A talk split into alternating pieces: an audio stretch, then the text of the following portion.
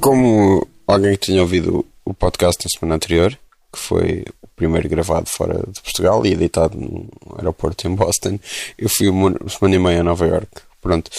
Um, eu só como não tenho episódio esta semana posso falar sobre isso. Uh, enfim. Uh, no avião eu vi os episódios todos do Joe Parra Talks With You. Eu falei disso no episódio anterior com o Jesse David Fox. Um, que é o o programa do Joe Pera para Adult Swim. Um, e o Joe Pera tem uma, tem uma voz cómica muito particular. Ele tem uh, aqueles vídeos do Joe Pera Talks You to Sleep que são mesmo muito fixe. Uh, e uh, na série dele aparece a Joe Firestone que tem boa piada. E este microfone com que eu estou a gravar o podcast não é o meu microfone normal e era originalmente dela que é uma coisa uh, engraçada, estranha, etc. Que, que pronto, não sei, gostava de explicar como, porque nós vamos ver o Butterboy, que é a noite que ela, a Parna Nancherla e a Maeve Higgins têm em, no Littlefield, que é em Goiânia, Brooklyn, e eu gosto muito da Parna Sherlock há muitos anos, desde que ela aparecia no Totally Wild with Kamal Bell e é fixe ver a ascensão dela, como ela apareceu em Bojack Horseman, em, em Corporate, essas coisas todas, a stand-up dela, como está a evoluir, etc. Ela tem muita piada, gosto mesmo muito dela, é a minha preferida dessas três. Uh, pronto, elas têm uma noite em que convidam pessoas, aquela coisa normal. Né? tem vários cómicos, cada um faz tipo 5, 7 minutos ou o que seja. Não, não disse 5, 7 minutos porque é engraçado, é, é, acho que é mais, porque é mesmo entre 5 e 7 minutos. Uh, por aí. Uh, neste caso, nem todos os cómicos convidados eram muito fixos, mas não interessa, elas são, os três são fixos, portanto vale, a pena. E uh, a Joe tinha acabado de mudar de casa, então estava a distribuir tipo como prémios pelo público uh, coisas que ela já não queria. E uma delas era este microfone. Quando chegou, cada uma delas ia-se revezando entre os, entre os convidados, entre os cómicos. E os cómicos, as cómicas, tudo isso. não queria dizer os cómicos, porque há pessoas que acham que cómicos só podem ser homens, pelos vistos, tipo, em termos de programação e assim, não é? enfim, não interessa. Um, e, e cada uma delas, entre, entre os, os, os convidados, eh, vinha falar, fazer a sua parte. E chegou à parte da Maeve, que é, que é irlandesa e mora nos Estados Unidos, tem podcasts e livros sobre isso, etc. Ela perguntou se alguém tinha uma ideia para um podcast e ela tinha uh, estado a dizer que. Uh, epá, homens brancos têm um de confiança, não precisam ter uh, ideias, é só fazer, não sei o quê. E eu disse isso, que tinha um podcast há 4 anos e que não havia nenhum conceito propriamente dito, era só falar. E ela disse: bem, uh, homens brancos fazem isto quando mulheres teriam muito mais reservas. Mas como eu tinha de Portugal, pronto, deu-me este microfone que eu fui ver isto vale tipo 70 euros, que é bastante simpático, é um bónus engraçado. Um, também vi outra noite de stand-up dessas, uh, o Cabernet Cabaret, que é a Catherine Cohen no Club Coming, que é o, que é o clube de, de espetáculos de drag e de cabaré do Alan Cumming. Acho que a ideia foi quando ele estava a fazer o cabaré no Broadway, ele comprou um, um neon a dizer Club Coming e fazia festas no, no, no camarim dele e depois pronto arranjou um bar em East Village para para para pronto, para ter um bar, para, para ter esse neon, etc. E tem lá essa coisa uh, com a Catherine Cohen e ela tem muita piada. Pronto, e os convidados também. Vi algumas pessoas com alguma piada, mas pronto, vale mais por ela, etc. Um, que é que eu vi mais de stand-up? Vi no Union Hall, onde já tinha visto no ano passado o, o Joaquim Booster e o Andy Kindler. Vi a Cameron Esposito. Um, eh, eu fui para a primeira fila do espetáculo com um casaco de ganga branco, sem sequer pensar que ela é tipo a rainha da ganga. E então, obviamente, ela comentou, perguntou-me como é que eu mantinha aquilo limpo e eu disse: Não mantenho, é uma ilusão. E, e pronto foi engraçado, mas foi é aquelas coisas. Eu estava a trabalhar material, ainda não tinha tipo uma hora coesa. Era sobre o divórcio dela uh, e, e, de Rhea Butcher. Uh, e, e, pronto, estava também uh, a tentar, sei lá, lidar com algumas coisas e pronto, e sempre à folha ver o que, é que, o que é que tinha para fazer, tipo, o que é que ela queria experimentar, que é que ela queria experimentar, não queria experimentar Uh, ele tem muita piada, mas ainda não era aquela coisa da hora mesmo. A hora. Um, também no Little Phil, no mesmo sítio do Butterboy, eu vi o John Glazer e, e com o Scott Adsit de, de Theory Rock e com o criador do Moral Laurel uh, uh, a apresentar. Tipo, a apresentar e, e era o John Glazer a fazer personagens. O, o, o o, conceito era que ele não tinha aparecido, então vinha ele como personagens a substituí-lo. Ah, é engraçado, tipo, eu lembro-me de ser miúdo e ver o, o Late Night do Conan O'Brien e ele estar e ele fazer parte daquilo e continuar a fazer-me rir. É como o próprio uh, ex-patrão dele, que também me fazia rir em miúdo e continua a fazer-me rir hoje. Ah, pronto, além de comédia, vimos montes de filmes. No Night Talk, que é um cinema-restaurante, houve dois filmes de brunch, que era o Rafiki, da Waniri Kaki, que é um filme keniano que foi banido no Quênia uh, por ser uma relação lésbica, e o Dice Camera Action, uh, que é um documentário da Caroline Burler sobre cinema queer feminino. Uh, e pronto, isto tudo por causa do mês Pride. Uh, também fui ao MoMA, nunca, nunca tinha ido. Uh, cinema no MoMA havia um, uma retrospectiva do Abel Ferrara e havia o China Girl, e, que é uma variação do Romeo e Julieta, tal como o Rafiki também é. Uh, à minha frente estavam uns gajos, claramente iam lá muitas vezes, tipo, cumprimentar outras pessoas e perguntar se não sei quantos vinha, não vinha.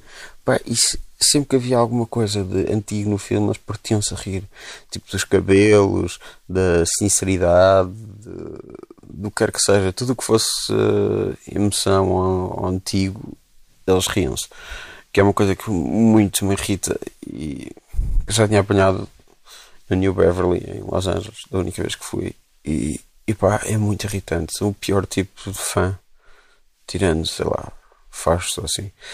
Uh, também no MoMA, uh, numa retrospectiva de Julie uh, acho que é assim que se diz o nome dela. Ela foi lá com o Jim Klein apresentar uh, Growing Up Female e Union Man, são documentários sobre feminismo e sindicalismo.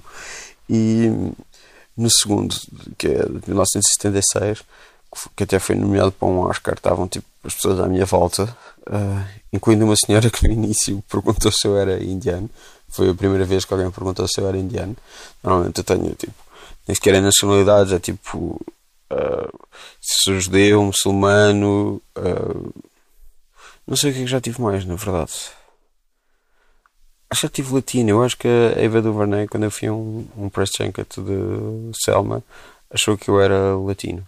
Ou algo do género. Uh, pronto, mas esta senhora também, eu, disse que era portuguesa, ela ficou a falar do Brasil por alguma razão. Um, Pronto, e, e, e, ela e outras pessoas estavam tipo a cantar os hinos sindicalistas, tipo no meio do filme, tipo como se fosse tipo uma experiência assim uh, espiritual grande que foi engraçado.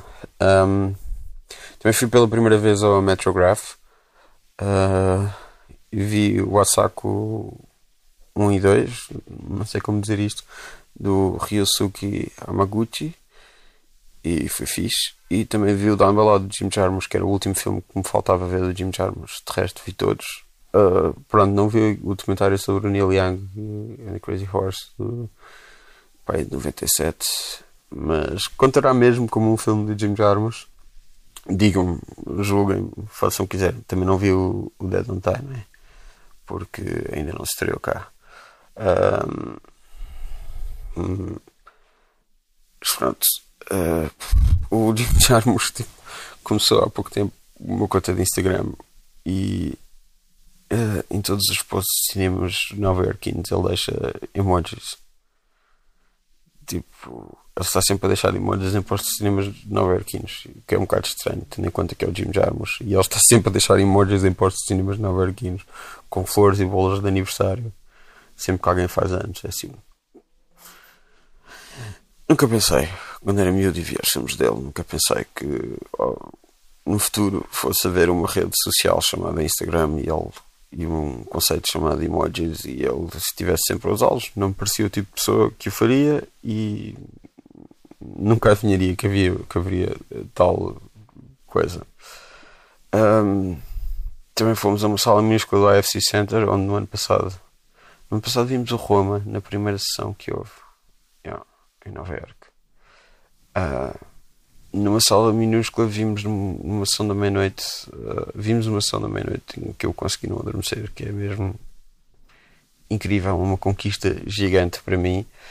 Uh, foi o Serial Mom do John Waters que eu não via desde miúdo. Uh, o John Waters foi, foi me perseguindo quase a viagem toda porque estava tipo em todo o lado. Quando fomos ao Night Talk ver o Rafiki antes estava uma entrevista dele do Conan O'Brien, mais uma vez, no Late Night do Conan O'Brien, porque eles passam vários vídeos antes do, do filme. E, e, havia também um vídeo de Divine a cantar Born to Be Cheap, uh, que é. e, e, também havia muito mais Divine tipo, no, no MoMA. No MoMA estava tipo uma exposição sobre. No MoMA, antes dos cinemas, nos cinemas estava uma exposição sobre o género. Ao, ao, longo dos anos, a forma como lésbicas olhavam para o, para o Marlon Brando e James Dean, etc. E, e viam ali uma certa representação. Um, eu estava, estava a falar há bocado, tinha visto o, o, o Joaquim Booster e uh, ele foi ao, ao, ao Good One, ao podcast do Jesse David Fox, que é o, o convidado anterior deste podcast, uh, esta semana, e eu ouvi aquilo ontem ou anteontem, já não me lembro. Como é que se conta o tempo? Não sei. Uh, se alguém souber alguma maneira de contar o tempo, que me diga, por favor. Uh, que eu não sei como é que se conta tempo, contabiliza e se percebe se foi ontem, anteontem, daqui a um ano, etc.